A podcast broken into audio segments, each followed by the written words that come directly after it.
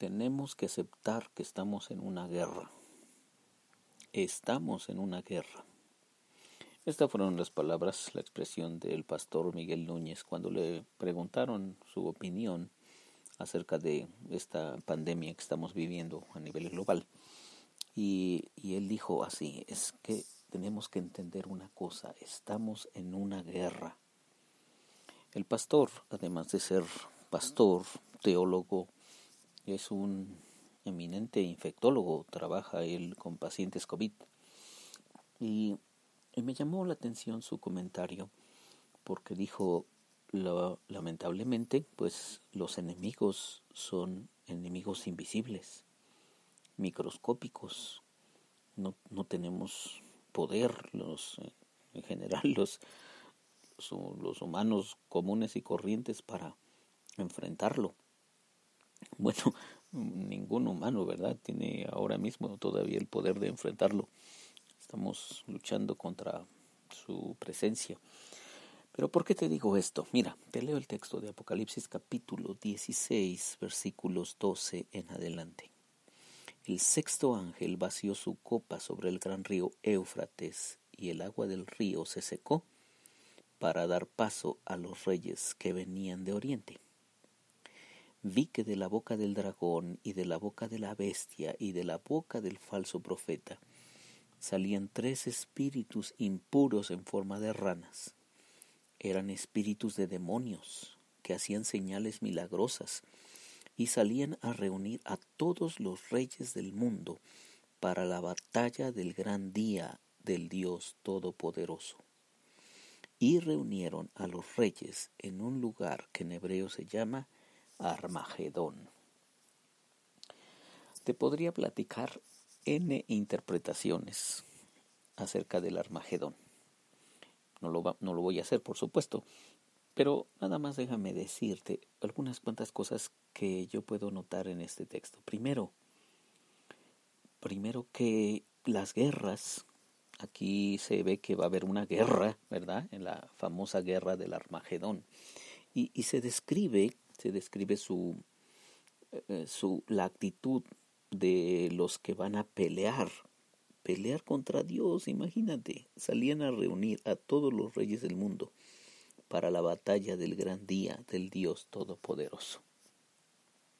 O sea, es una, es una pelea, una, una batalla realmente eh, absurda.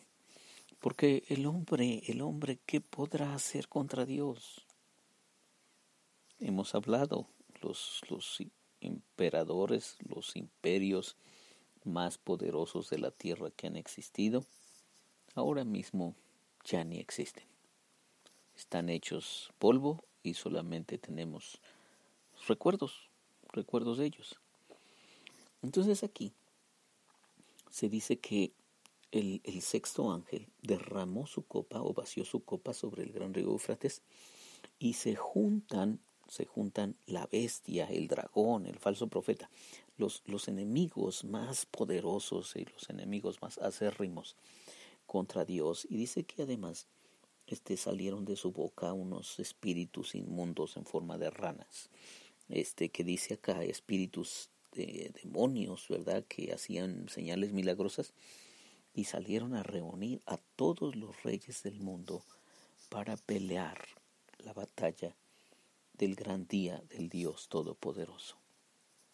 Si da la idea de que estos espíritus engañadores están uniendo a los más poderosos de la tierra para enfrentarse a Dios, para atacar a Dios.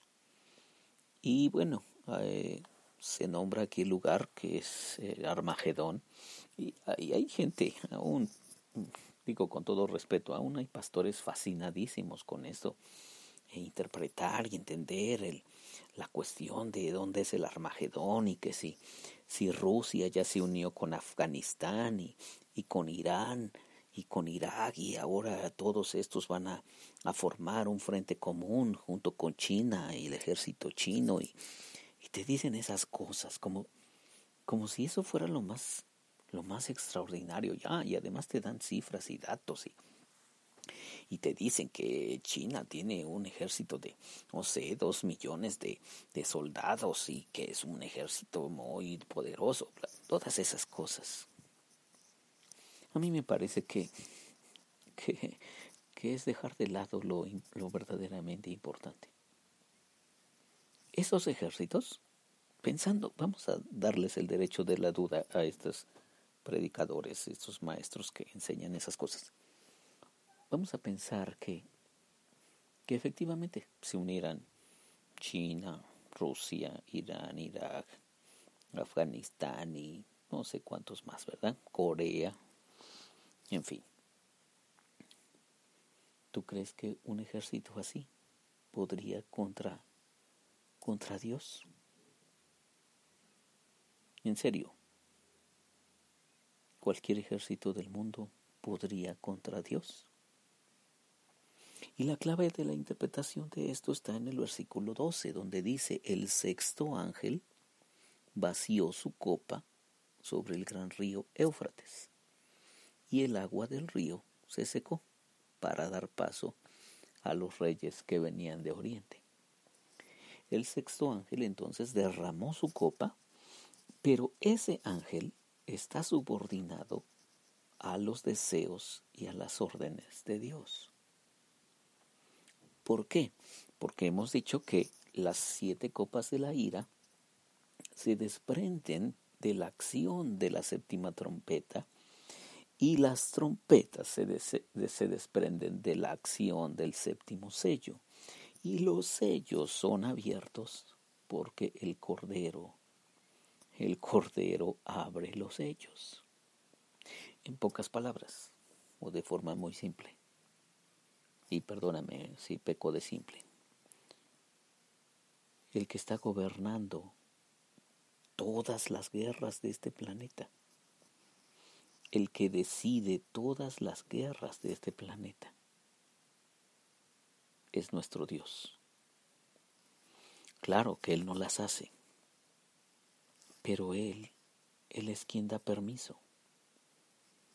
Todos los poderes fácticos de este mundo, todos los poderes rebeldes de este mundo, unidos, nunca podrían hacerle la guerra a nuestro Dios.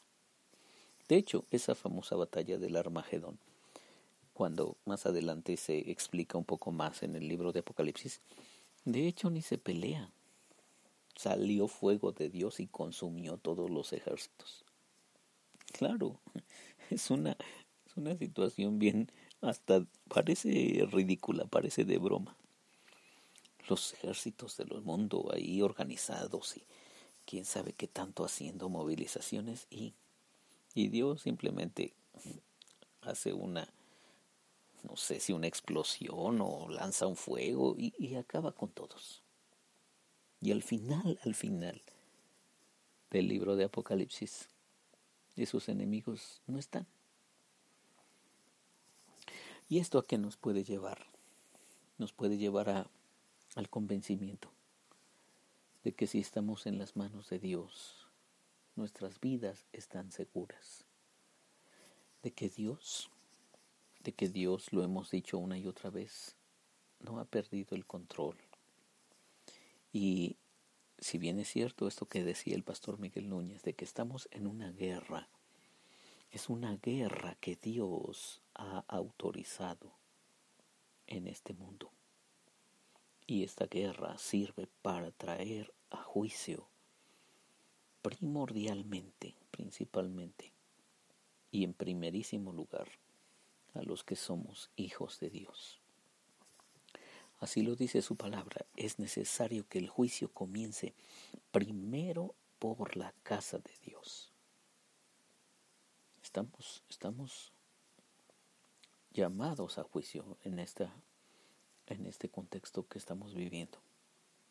Y por eso te decía, necesitamos, necesitamos volver nuestro corazón a Dios.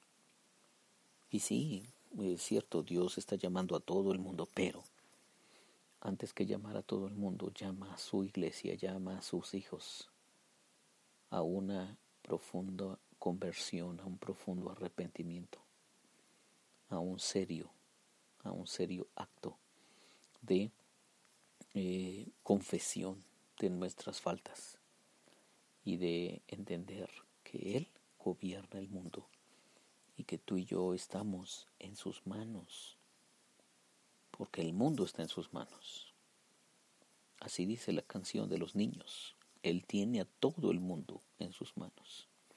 Él tiene a todos en sus manos. Así es que, ¿qué es lo que tenemos que hacer?